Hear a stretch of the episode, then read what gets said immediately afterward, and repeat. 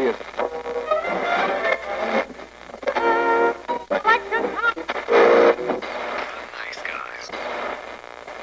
В этом мире так много хороших игр, но и в каждой хорошей игре бывают какие-нибудь косяки. И одни из таких косяков – это игровые механики.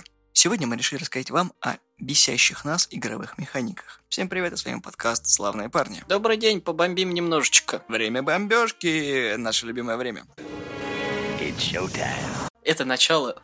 Просто сейчас как будто трейлер какой-то будет зачитываться. Этим летом вы увидите то, чего никогда не видели. Нормальный летний блокбастер. Но это не у нас. Мы со Славой набросали небольшой список Точнее, как набросали. Мы посидели, подумали, вспомнили знаменательные игры нашей бурной игровой молодости, которые мы очень много часов наиграли. И в них были некоторые моменты, которые смущают до сих пор. Поэтому мы сегодня их вам осветим и надеемся получить отклик от вас, потому что вас это тоже бесило и раздражало. И перед тем, как мы начнем, я такое небольшое заявление сделаю. Мы с ребятами из других подкастов объединились в группу, называется она «Лучше звоните поду». Мы в ней размещаем много всего интересного, и статьи, и подкасты, и лонгриды. Подписывайтесь, вступайте в группу. Что ж, наверное, самая бомбящая механика, которая беспокоила многих, Подожди, мы самую бесячую выбираем, что ли? надо начать с чего-то интересного, чтобы зацепить. Ну окей, тогда надо посмотреть. Подожди.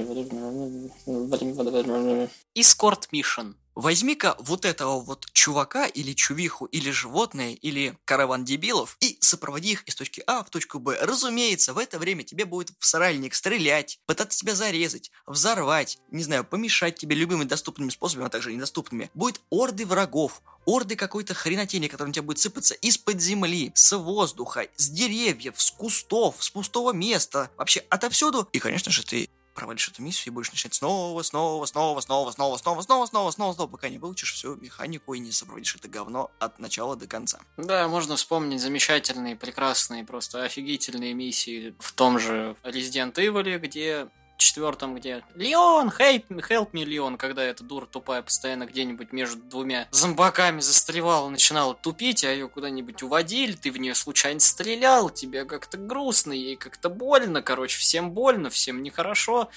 Э, дальше какой-нибудь, я не знаю, Какие еще примеры-то хорошие есть? Хороший пример у нас был в Russia Bleed, когда нужно было вывести чувака из тюрьмы, когда ты в четвером, ну, как бы там четыре игрока, три если ты играешь один, то три управляются ботами, одним управляешь ты, и ты такой, вы видите чувака, все хотят его отметить, просто стульями, унитазами, бейсбольными битами. Туалетной бумагой. Туалетной бумагой, всем, чем только можно. То есть все, что плохо лежит, все кидается в этого чувака, и он бедолашка, там, не знаю, есть даже ачивка для того, чтобы вывести NPC таким образом, чтобы его никто не задел. Это, конечно, возможно, но это очень сложно. Но в целом это такая вот миссия, в которой кто это сюда поставил? Вообще зачем эта миссия здесь нужна? Ну вот еще есть один пример, как бы эскорт миссии, но тут в зависимости от того, как вы играете. То есть это может быть либо кошмаром, либо, в принципе, не занять никакого времени. Это в третьем Metal Gear, короче, нужно Еву сопроводить. Вы падаете, короче, с мотоцикла, она ей протыкает, короче, живот веточкой. Ты там себе спину ломаешь, но неважно, не, там кости даже ломаются, не суть тебе ее нужно сопроводить. В чем смысл? Типа, одна кнопка отвечает за команду «иди, дур тупая», если ты отошел где-нибудь за дерево, если тебя не видно, она теряется, а за вами какой-то, блин, извините, за вами какой-то это, туча народу гонится, и если кто-то затормозит, начинается, ну, стрельба, восклицательные знаки, и там Снейк, и все дела. Но если как бы объяснить, я успел побывать и тем персонажем, и другим. То есть для меня сначала было мука, а потом до меня, когда дошло, все стало нормально. То есть, если вы, ну, грубо говоря, плохо играете, и восклицательные знаки везде, и, грубо говоря, вы запалились, все превращается э, в пальбу, но Ева отстреливается сама, ей Снейк вообще не нужен. Вот, пожалуйста, пример сильной независимой женщины. Берет и просто Вальтером начинает во всех фигачить. Точнее, ей тогда этот револьвер дают оцелотовский, и она просто всех фигачит, ей как бы пофиг. Кадзима гений. Это неоспоримо вообще. Любимый булет, ненавижу.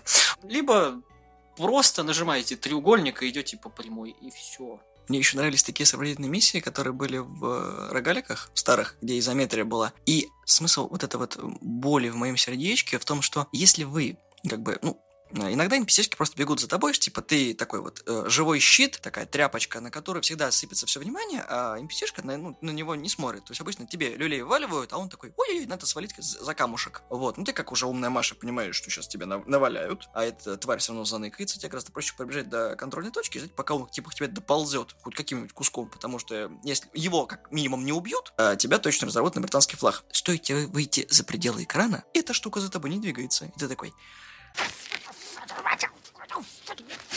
Ладно, сейчас пойду догоню, сейчас пойду. И вы так возвращаетесь, вам пару копий в сральник прессовывают, и вы такой... Я сейчас, наверное, рестартну миссию. Ну вот как раз э, недавно смотрел обзор от Stop Game про Left Alive, по-моему, или Let Alive, короче, игра. От художника, короче, Кадзимы. И там сопроводитель миссии, как они выглядели. У NPC-шки прописанный маршрут. Ему абсолютно плевать, что ты будешь делать, абсолютно плевать, что происходит вокруг. Он будет по нему пилить. Если, короче, он встречает врага, в него начинает стрелять, а врагу на тебя пофиг. То есть, если вот в миссиях, типа, все в тебя стреляют, и ты живой щит, насрать. Врагу абсолютно тебя, тебя не существует, грубо говоря. Даже если ты просто перед лицом них стоишь, стреляешь, насрать. Что делает NPC-шник? Обычно он убегает за укрытием. Он просто становится на место, прикрывает голову ручками и сидит. Это, знаешь, что напоминает? В Guild Wars 2 были миссии, когда, короче, ходят просто караваны, ну, они такие торговые, и ты, ты не берешь эту миссию, ты, если попадаешь в акрозону этой всей богадельни, тебе просто говорят, типа, сопроводите нас до туда. В чем фишка этой миссии? Потому что, во-первых, от нее всегда можно отказаться, тебе ничего за это не будет, тебе даже, они все равно в конце дойдут какой-нибудь частью, тебе потом за это экспа или что-нибудь там из мелочи насыпется. Фишка в другом. Ты понимаешь, что ты не можешь просто добежать и зачистить всю зону. То есть ты знаешь, где противники обычно появляются, ну, это, так как они все по одному этому же маршруту двигаются. Хрен тебе. Пока NPC не дойдет до их зоны, они не выпрыгнут ниоткуда. Ты такой... Ну, пос- посижу на лужочке, подожду пока вот... О, да, противник появился. Раз-раз, разложил, пошел дальше. Прекрасное времяпрепровождение. Фарм. Ну вот, из-за этого, кстати, вытекает немножко вторая тема. Вот, к примеру, как вся игра превращается в одну сопроводительную миссию. Resident Evil 5, напарник. И, который тупее всех тупых просто. То есть И, который настолько тупой, что сжирает все твои лечилки. Он просто куда-нибудь там в углу затрется, его там просто убьют. То есть настолько тупые просто напарники, это просто ужас. А теперь мы вспоминаем опять же Маза Раша Блит, где был генерал Наташа. Мы просто играли как-то в комп... Не, у нас был генерал Вован, и это... Адмирал Наташа, это просто легенда. Маза Раша Блит просто лучшая игра, э, которая мне доводилось из файтингов просто в нее играть. Ты мапчик, да? И вот я очень жалею, что я не вложился на Кикстартере в нее, хоть какую-нибудь копеечку бы внес, она очень классная, я жду второй части, если она вообще будет. Этот бот нас вытаскивал, когда мы умирали. Представляете, вот всю тяготу ситуации, когда умираешь ты, умирает твой друган, умирает второй твой друган, и ты понимаешь, что сейчас, короче, уровень затащится. Этот бот убивал всех врагов, подходил к тебе, оживлял тебя, потом оживлял тебя, как бы твоего другана, и третьего другана, и потом еще набирал новые лечилки и шел дальше в бой. И ты такой, What the fuck is this? Просто мы лишние на этом празднике жизни ощущали себя. Мы себя ощущали ботами, а там просто какой-то хардкорный чувак, который проходит, или чувиха, неважно, кто там тебе достается из э, напарников NPC. Они реально умные, они знают, что они даже могут у противника оружие выбить, взять его и начать ему еще кого-нибудь люлей навешивать. Ты такой, почему в других играх это невозможно? Вот серьезно, есть реально NPC-шки, у которых прописан маршрут действий, то есть, не дай бог, там камешек на пути, все, он, он в текстурке застрял, и все, он не двигается, ему все равно, у него есть,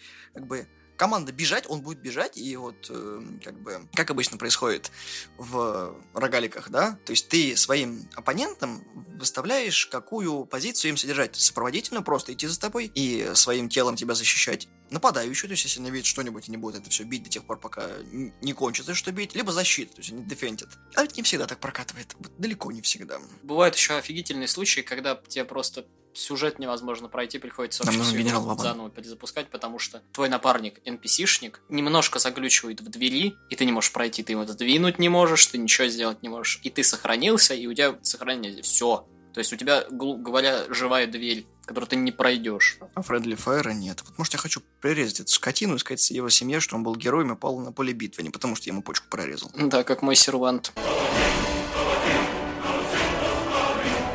Это история из предыдущего, одного из предыдущих выпусков, когда NPC-шник Склад умер. Ну, раз мы уже заговорили про NPC, инвентарь. Во многих играх присутствует инвентарь, и, к сожалению, он переполняемый. Отсюда вытекают две проблемы.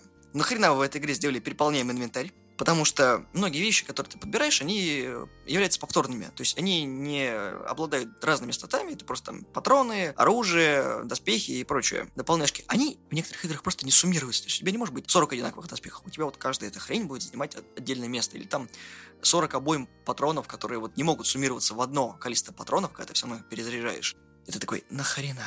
А вот еще вот моя любимая, когда инвентарь по клеточкам разделен в новых играх, там, 2000-х, там, десятых, э, других годов, когда ты вот видишь, что инвентарь, вот 4 клеточки у тебя занимает обойма, и 8 клеточек у тебя занимает автомат, а у тебя всего 40 клеток, это такой. Чтобы вы понимали, это какой-нибудь Diablo, Diablo 2, то есть где был миллиард бутылок, они по... ну, в первом это было миллиард бутылок, они по одной, отдельным клеточкам каждая, и где голда по отдельным клеточкам э, просто распределялась. Причем в современных играх доперли касательно проблемы, там отдельная кнопочка есть «Суммировать». То есть ты можешь суммировать эти вещи, как тебе хочется, и разделять. Я в пылу битвы, мне дают. Я не хочу суммировать. Мы тут не ругаемся матом, у нас детская передача.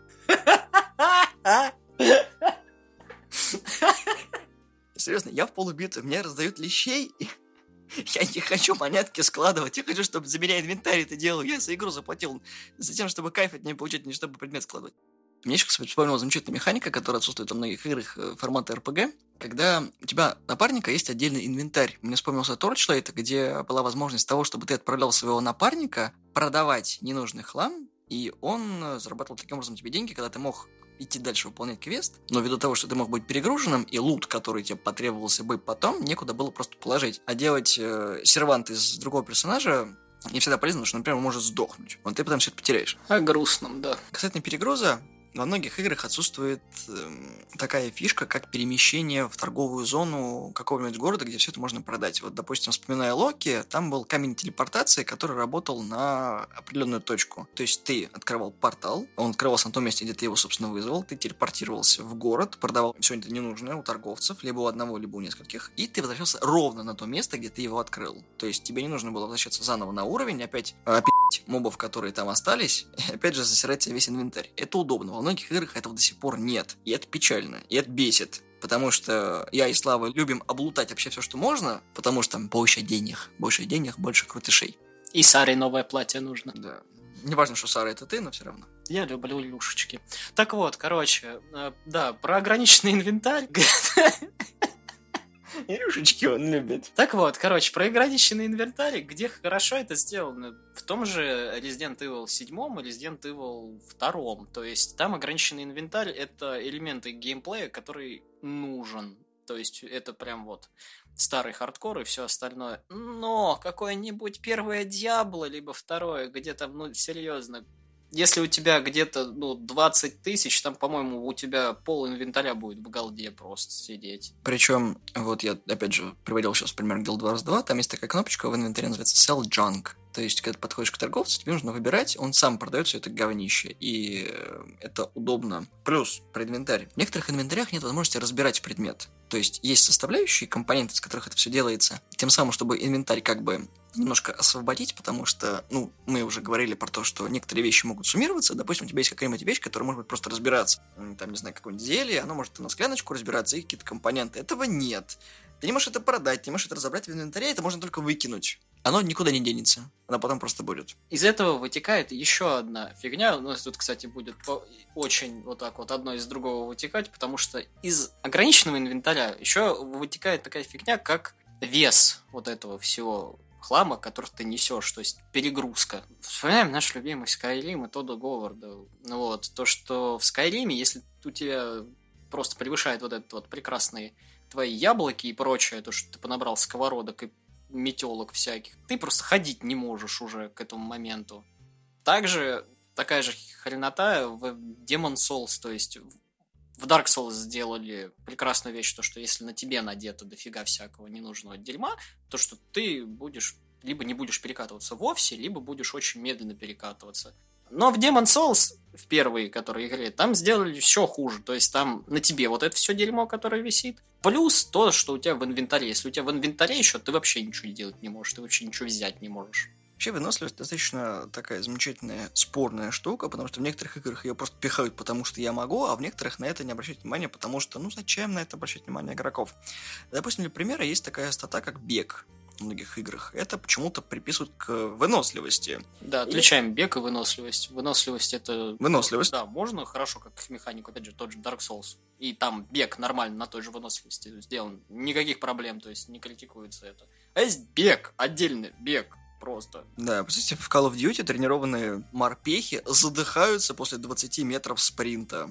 И ты такой, What the fuck is this? хорошо, как это убрать в игре? А это некачаемая стата. То есть, если я буду всю игру бегать, у меня мышцы не накачаются, спина не прокачается, и, не знаю, там, инвентарь легче не станет. Ты просто будешь задыхаться, ты можешь пробегать ровно от кочки до кочки, ныкаться там и стрелять. Зачем это сделано в игре? Это не реализм. Реализм — это когда ты реально бегаешь и качаешься, как это было в GTA. То есть, чем больше ты бегаешь, тем сильнее CJ, тем больше он может бегать. Он мог ходить в качалку и там поднимать свои статы по выносливости, по силе. Здесь это вообще не роляет. Это здесь есть, потому что Потому что мы можем это сделать. Мы прописали скрипт, и теперь вот, э, вбегая на холл, вы можете обосраться. Есть две замечательные игры, где меня бесит вот как раз вот этот вот бег. Это Evil Within, где бег 2 секунды 3 прокачаешь ты до 4 до 5 максимальной прокачки. И если ты, короче, превысил э, шкалу выно, ну, выно, выносливости бега вот этого вот, то ты 10 секунд отходишь от этого всего. И Dragon Dogma, где выносливость, ну, ладно, то, что она влияет на то, что сколько ты висишь на монстре, э, на твои приемы там прочее. Но, блин, в игре, где нету другого передвижения, кроме как бега, а там здоровые эти, так скажем, расстояния, ограниченный бег это просто мука и боль. И из этого как раз вот можно спокойно перетечь к другой проблеме. Это сраный форс travel не везде есть. Да, у нас во многих играх нужно ножками бегать. Вот, допустим, в Destiny там было ограничение, потому что, допустим, на, некоторых локациях ты не можешь вызвать транспорт, Sparrow, и тебе приходится ходить ногами. Это, ну, по первому времени это не так страшно, потому что потом тебе открывается на определенном уровне. Это возможность, ты потом берешь, используешь, это все есть перемещение. Но контрольных точек почему-то игра не предусматривала первое Destiny. Тебе приходилось учить карту, куда нужно было повернуть. Во второй они эту проблему решили, и там есть fast travel, действительно он очень удобный. Это экономит тебе кучу времени, это очень удобно. Но в некоторых играх у тебя есть конь и большая-большая карта, по которой ты такой тык-дык, тык-дык, тык-дык, тык-дык, тык-дык, тык-дык. Мы добежали? Нет, мы проехали 20 метров. О, она еще и натуралистичная, да, это опять от одного города до другого такой. Почему конь не дохнет, вас не должно волновать? Почему вы там не умираете от жары, вас тоже не должно волновать? Но вы должны почувствовать всю боль скакания. Я думаю, вы теперь догадываетесь, почему Никит не прошел Red Dead Redemption 2. Там есть дилижансы быстрое перемещение. Они дорогие. Нет. Да. Нет. Да. Нет. Но если ты Марстон в самом начале, то да. И fast travel в некоторых играх очень сильно нужен, потому что реально в песочницах его не хватает. И терпение, чтобы перемещаться туда-сюда, ну это, блин, ну реально до хрена времени занимает.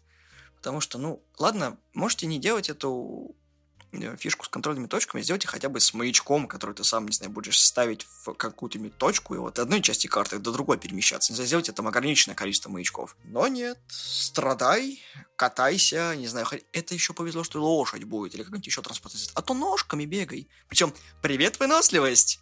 Пробежал 20 метров, задыхайся. Пробежал 20 метров, задыхайся. О, цветочек, а теперь у тебя инвентарь переполнен, теперь ты не можешь ходить. Думаете, это Demon Souls хрен вам, Assassin's Creed какой-нибудь. Ну, Ведьмак, здравствуй, ненавижу убить тебя.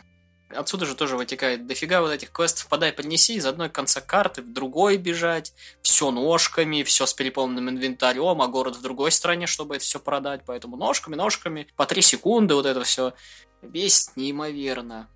Потом вот и однообразные вот эти квесты «подай, принеси», или что там, разрушь дверь, Мою дочь похитили, спаси ее. Хорошо, там куча э, женщин NPC. Как я узнаю, которая из них твоя? Ведь она к тебе не подойдет. Увидя спасителя, который режет глотки врагам, нет. Скажите это маркером как-нибудь делится. Знаете, как это бывает, когда ты всех перережешь, да, а потом такая она из-под земли такая, уп, спасибо, что ты меня спас. Ты кто и от кого? Вот, вот это священное правило трех, то есть сделай три вот эти, вот про- проживи три волны, здравствуй, Destiny, охраняй вот это говно или еще что-то в этом роде. Да, это самая любимая миссия, когда ты это из части сопровождения выползает, только это еще хуже, потому что ты прекрасно знаешь, что у тебя три раза будет полная задница. Это как вот Слава Дестини привел в пример о том, что ты приходишь на какую-нибудь миссию, потом заставишь призрака, чтобы он что-нибудь взломал или там сконнектил, и ты должен выдержать волну противников. Это еще полбеды. Вот если взять GTA Online, где ты пытаешься в войны банд вступиться, там то же самое, там тоже волны, и ты такой, откуда вас здесь столько? Тут как бы две секунды назад был... Я понимаю, что это ивент, он временный, но, блин, ну какого хрена все? Вот оно каждый раз по одинаковому идет. Сопроводите хакера до точки А,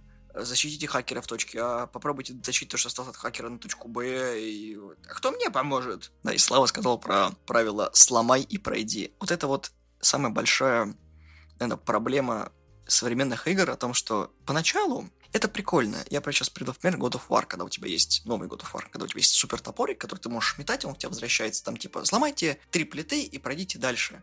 Первый раз это прикольно, второй раз это прикольно, третий, пятый, десятый, и всю игру это уже вот надоело. В противовес я э, Славе рассказал про Принц Перси 2, где ты должен был пройти в тронный зал, по-моему. Там были две башни проходя который ты должен был открыть одну часть ворот, вторую, и ты можешь пройти. Это было хотя бы интересно проходить, потому что ты проходил башню, в конце тебя ждал не приз, а ручечка, которую ты крутил, у тебя открывалась одна половина ворот и вторая. Это в геймплей было прекрасно вставлено. Но в God of War это начинает потом уже бесить. Тоже это механику, которую вроде бы хотели сделать основной, но что-то как-то она начала бесить.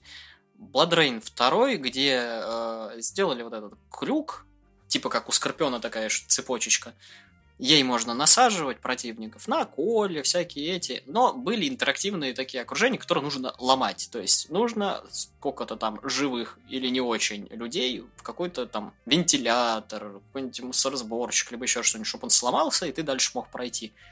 Первый раз четыре даже это впечатляют. Потом это так бесит, просто не представляете. Наковыряйте трупов, накиньте их туда. Да, да. Трупов нет, идите сами. Есть еще такая фигота тоже, если о Принц Персии вспоминать, первый самый Принц Персии, то есть не пески времени, а вообще первый, который там, блин, еще на компах был и на, на Денде. То есть где тебе давали ограниченное время и делать, блин, что хочешь с ним игры с ограниченным временем, в принципе, забавные, потому что первый Fallout вспоминать, это хотя бы было интересно, но я хочу мир посмотреть, почему я должен ограничивать себя во времени, чтобы спасти его. Если я его не узнаю, не смогу узнать, как его правильно спасти, потому что... Не, ладно бы это давалось там с э, разными концовками. Это было бы круто. Это об этом мы потом поговорим. Но ограниченность времени забивает тебя в определенные рамки, где ты не получаешь удовольствия от сюжета, где ты не получаешь удовольствия от игры, где ты не можешь придумать ничего нелинейного в прохождении. Ты должен вот, так, у меня осталось 20 минут, я должен пройти еще 40 миссий, чтобы выжить. А, нет, не успел, короче, была месть, проходи заново. И даже не обязательно, чтобы вся игра, то есть, состояла из вот этого ограниченного времени, то есть даже какие-нибудь тупые вот миссии с ограниченным временем, либо там сделай за столько-то. Бесит, потому что, ну, блин, на нервы действует постоянно этот счетчик, особенно блин, когда ты вообще в игру первый раз играешь, а у тебя сразу просто счетчик вывешиваешь, что это значит, что делать, что это. К примеру, игра, где это хорошо работает, но где тебе вначале не очень поясняют, это тот же, блин, Зельда, Маджорас Маска, где у тебя луна постоянно над тобой висит, и ты такой, здравствуйте. И тебя она каждый раз убивает, и ты заново, короче, каждый раз это начинаешь. Там время тоже ограничено. А еще с ограничением времени была классная вещь в Batman Forever, там была миссия в цирке. А, заключалась она в том, что Двуликий повесил бомбу а, над куполом, по-моему, и ты должен был ее обезвредить. И смысл прохождения был в том, что ты проходил а, уровень и должен был обнаружить бомбу. Ну, там, в, по фильму Робин ее выкинул. Но была фишка в том, что время было ограничено, но, проходя уровень, ты собирал монетки, которыми ты пополнял себе время. Это было плюсом, потому что механика очень хорошо была вплетена хотя бы в геймплей. То есть, если ты не успевал, и ты знал по повторному прохождению где какую-нибудь монетку, ты мог время продлить. Даже если ты не знал, ты все равно по пути найдешь одну-две и продлишь себе на минуту. То есть там не секундное продление, а именно минутное. Это очень хорошо было. Могу тоже что-то подобное назвать, но в минус это Спайдермен на Сегу первый самый, где ты против Кингпина.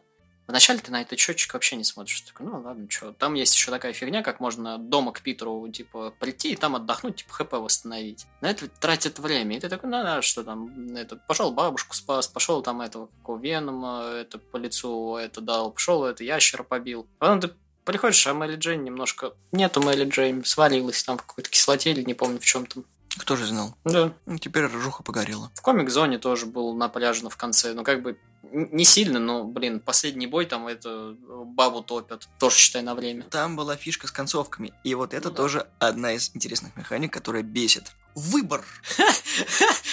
Мне просто Механика, которая... Выбор! Просто вот, вот. Две моих самых нелюбимых механики в играх, которые вообще никак ни на что не помогают в игре, это от ваших действий зависит ваша концовка. Если ты там супер хороший, у тебя будет супер хорошая концовка. Если ты супер плохой, у тебя будет супер плохая концовка. А что-нибудь посередине вообще бывает. То есть есть либо хреновая концовка, либо хорошая концовка. Третьего ха не дано, к сожалению. И Блин, а как понять ту грань, когда у тебя будет плохая концовка? То есть мне нужно вообще всех убивать. Или там я убил кого-нибудь одного, у тебя будет сразу автоматом плохая концовка. Или там я всех-всех спас, а на последнем уровне я убил босса, и такой, у тебя будет плохая концовка. Ты должен был догадаться, что можно было его не убивать, наставить на путь истинный. Это никак вообще в игре не отражается. То есть э, абсолютно бесполезняк вот в том же самом Infamous есть две концовки, хорошая и плохая, но там хотя бы от некоторых миссий это зависит. То есть ты можешь игру проходить как ты хочешь, но есть ключевые миссии, их пять, по-моему. Ну, в общем, их немного, немного ключевых миссий, по которым ты можешь выбрать свой путь либо хорошего, либо не очень хорошего героя.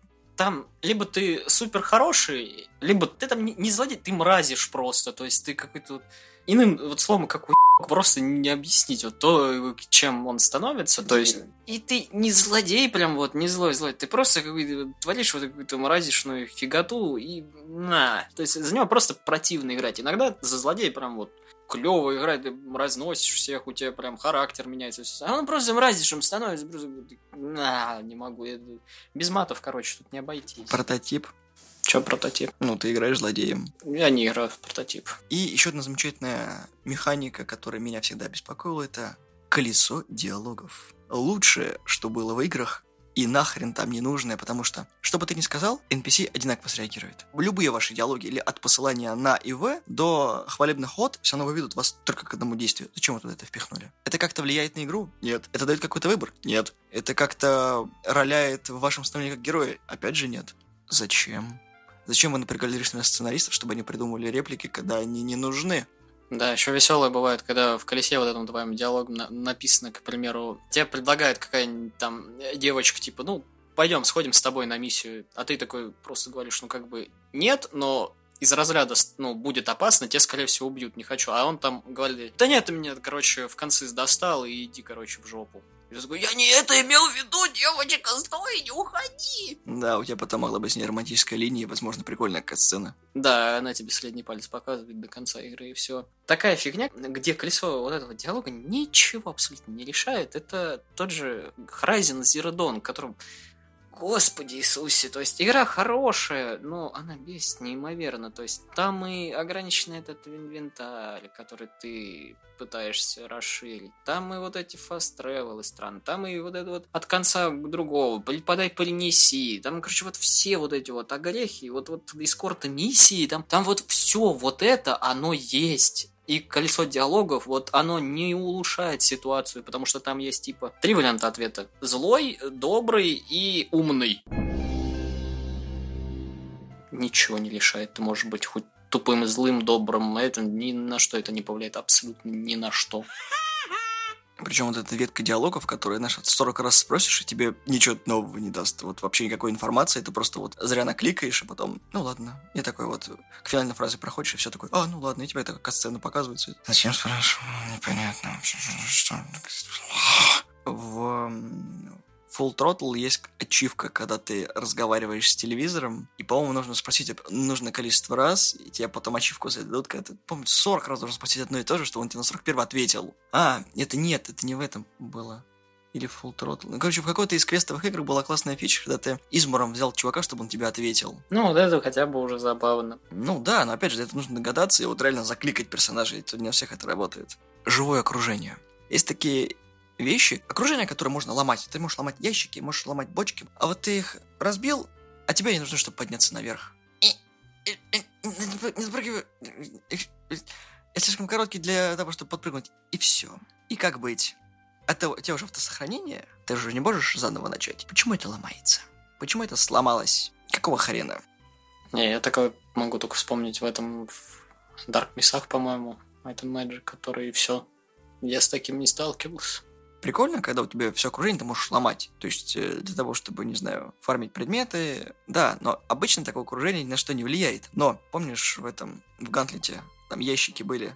Ящик нужно было сдвинуть, а Никита ящики взорвал. И меня. Да, ну и, и Славу, конечно же. Почему об этом не предупреждают за квест? Я не знаю, там, не знаю, восклицательный знак, там, хоть какой-нибудь ящик, который не должен ломаться, там, или камень, или что-нибудь еще. Ты даже не можешь этим телом просто загрузить движимый предмет, чтобы тебя сработало. Ну, вот как раз вот туториалы. Есть нормальные туториалы, которые объясняют тебе все, а есть, блин, которые от тебя не отстанут всю жизнь просто, всю игру. Ты будешь сидеть, смотреть на эти тонны, миллиарды текста, и тебя будут учить, и учить. И такой, то я знаю, что такое повернуть блин, камеру налево, направо, пожалуйста, не надо, успокойтесь. Поверните налево. Офигительное обучение было в этом Far Cry, который этот Blood Dragon где сам персонаж говорит, да хватит, отстаньте, и где там в туториале тебе рекламу пихают. Вот это вот, вот этот туториал. Знаменитая, в кавычках, туториал Final Fantasy 8, где ты его не можешь скипнуть, потому что это текст, который не скипается на час, а потом опять на час, и через некоторое время еще на час. И это очень плохо. Ты представьте себе, что вы смотрите новые Звездные войны, а вам такой, а давайте мы вам перескажем, что было в приквелах и в основной серии. Эй, ты что делаешь? Мы рады, что вы согласились. Так вот, в четвертом эпизоде эпизоде Люк Скайуокер... Началось. А, вы хотите знать, что было раньше?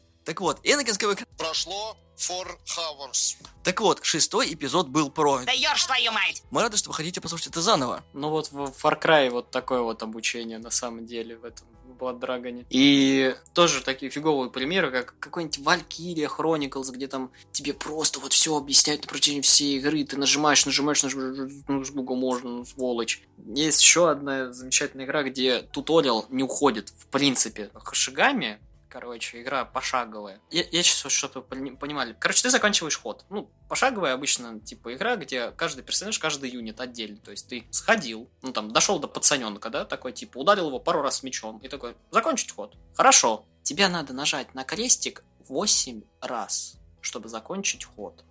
То есть ты должен закончить ход, повернуть в нужную сторону, согласиться, сказать, что ты уверен в своем решении. Тебе объяснят, на что это повлияет. И дальше, и дальше. И это никак не выключить. Ты сидишь, закончил. Следующий игрок. Тын, тын, тын, а потом... Хорошо, что классное обучение в НИО, потому что ты начинаешь играть, проходишь все, а где-то ко второй миссии ты такой, а, да, у нас был туториал, и ты можешь в любой момент в него попасть. Ты его проходишь, начинаешь опять играть, и ты такой, эй, пацан, у тебя есть туториал, помни, ты можешь это выучить, эй-эй, пойди туда, и, и иди, иди поучись. Сейчас знаменитое видео по Зельде ходит, где девушка проходит, короче, половину Зельды, уже больше две трети. Под это какое-то подземелье, а у нее был еще, типа, челлендж, то, что, ну, никакие, это, ну, скипать все, типа, ничего нет. Она дошла до подземелья, и это начальное одно из. И там начинается туториал. И я объясняю то, что там четыре механики, которые он не использовал, которые вот просто вот реально очень важные. Можно бэкфлипы делать, короче, парировать удары, заряжать удары. Нормальную игру дыханием дичи не назовут. Про Зельду, да, вспомнили. Это знаменитый водяной уровень, где там просто всех бесит вот эта вот механика воды и прочего. Монстр Хантере пытались вести, типа, водных монстров. На одной части они остановились, потому что это было просто невозможно. Думаю, все помнят червячка Джима э, миссия, где там за этого Халька его играть под водой. Я первый помню, знаю, червяка Джима, но это пришел беды. Сейчас Соника напомню своего водного уровня, когда а. задыхаешься.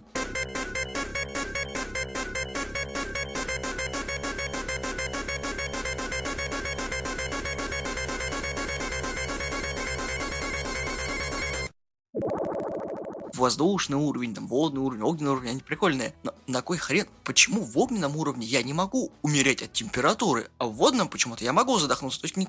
хорошо, ладно, если я наступаю на лаву, я умру. Но от того, что пол лава, должна быть гигантская температура. Почему у меня жизнь не может таять? Не что это хардкорно? Не знаю, сделайте там острова, в которых можно остудиться, или которые можно, там, не знаю, пол остужать, что-нибудь еще. К чему эти все условности ограничения? В Dark Souls это есть. Короче, замок на лаве, там есть э, островки, на который ты наступаешь, и у тебя хэпа так... Ну, в общем, мы тут коротко перечислили, что нас бесит в играх, в современных и не очень. Надеюсь, вам понравилось. Расскажите, пожалуйста, в комментах, что вам не нравится в играх, какие механики бесят вас, в каких играх вас именно это бесит, и вообще бесит для вас какие-то механики, либо вы настолько прожженный геймер, в котором я купил игру, я пройду игру, неважно, сколько она доставляет неудобств. С вами были славные парни. Мы есть на SoundCloud, мы есть на Spotify, в iTunes, в Google подкастах, ВКонтакте. Подписывайтесь, вступайте в группу. Всего доброго. Пока-пока.